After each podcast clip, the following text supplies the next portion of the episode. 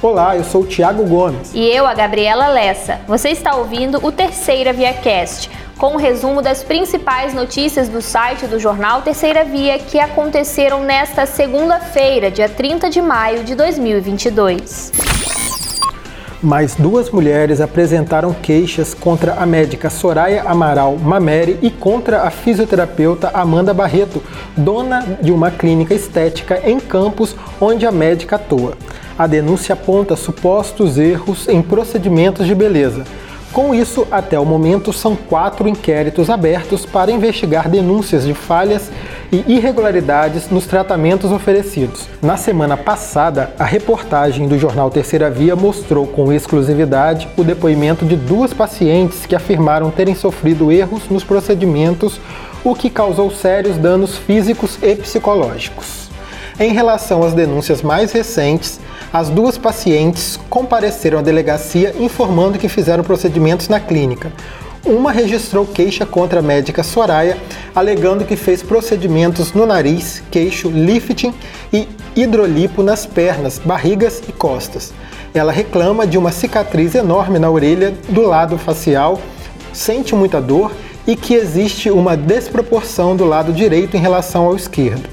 Ainda segundo o relato da paciente, a delegada, o PMMA aplicado no queixo se deslocou para a boca, causando dor. Segundo a paciente, foram gastos 15 mil reais nos procedimentos feitos em 2021. A outra paciente a registrar queixa comentou que a dona da clínica, Amanda Barreto, fez um procedimento de preenchimento labial. Natália Patrão disse que ainda não se sabe qual produto foi utilizado para o preenchimento.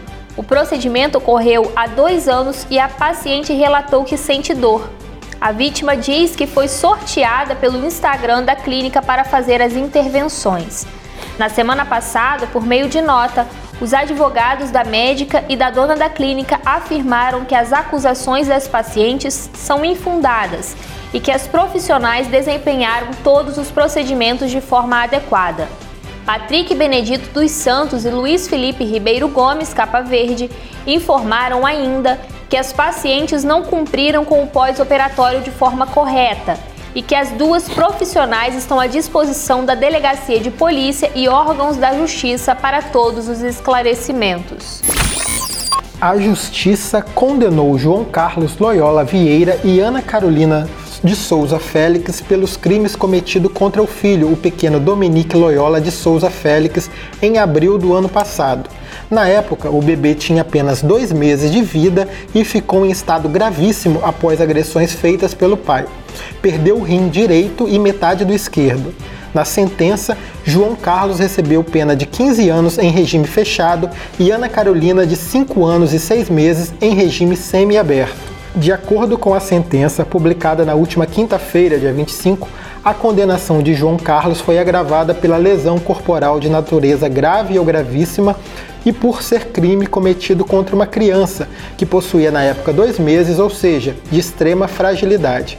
Já Ana Carolina, segundo a sentença, teve sua pena agravada por omissão. Dominique deu entrada em estado grave no Hospital Ferreira Machado no dia 1 de abril do ano passado.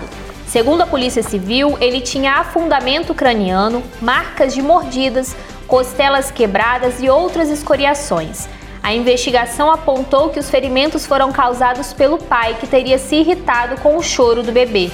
A família é de São Fidélis e a criança precisou ser transferida para Campos por causa da gravidade dos ferimentos. Na delegacia, o pai e a mãe da criança deram uma versão que não convenceu o delegado e ambos acabaram presos em flagrante. Em depoimento, o casal disse que a família teria sido sequestrada por quatro homens e que eles teriam espancado o bebê. Em 9 de junho do ano passado, o menino teve alta do hospital após ficar por quase dois meses internado. E no dia 17 do mesmo mês, o Ministério Público deferiu o pedido de guarda do bebê Dominique para sua tia, Jaeses de Souza. O Sindicato dos Profissionais Servidores Públicos Municipais de Campos, o CIPROSEP, realizou um apitaço nesta manhã em frente à Prefeitura, junto com servidores públicos que estão de greve desde o dia 17 de maio. Os servidores reivindicam, dentre outras pautas, pelo menos 15% de reposição salarial. o funcionalismo está há sete anos sem aumento. Na última quinta-feira, dia 26, o prefeito Vladimir Garotinho disse que não vai mais receber os representantes do Ciprozep. A afirmação foi feita pelo prefeito durante solenidade realizada no Teatro Municipal Trianon com a presença da ministra Cristiane Brito. Vladimir disse que está sempre disposto a ouvir os servidores, mas que não terá mais diálogo com o sindicato. Outro protesto já está marcado para esta terça-feira, às 8h30 da manhã. Desta vez será um panelaço. O estado do Rio de Janeiro passará a contar com o programa Infratur, destinado a reformas e restauração de prédios, equipamentos urbanos e outros atrativos turísticos, públicos ou privados, de acesso disponível à população. É o que prevê a Lei 9698 de 2022, sancionada pelo governador Cláudio Castro e publicada nesta segunda-feira no Diário Oficial. A iniciativa busca preservar imóveis centenários e de relevância cultural, como igrejas históricas ou de interesse social, e incentivar o turismo em todo o estado. O programa, que ainda precisa ser regulamentado, estabelece alguns requisitos para que o local receba os investimentos.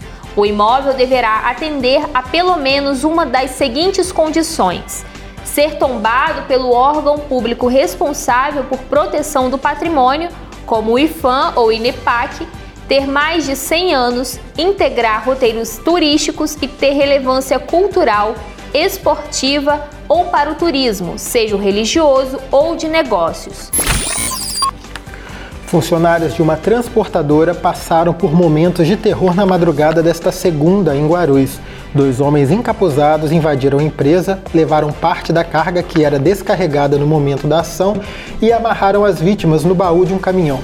O crime aconteceu na Avenida Carlos Alberto Chebab, no Parque Guarulhos. Segundo informações da Polícia Militar, os suspeitos chegaram ao local por volta de 4 horas da manhã. Após render os trabalhadores, os encapuzados fugiram levando a carga. As vítimas só foram liberadas após o motorista da empresa chegar ao local e desamarrá-las. Ainda não se sabe o valor total das mercadorias que foram roubadas. O caso foi registrado na 146DP em Guarulhos e até a gravação deste podcast ninguém havia sido preso.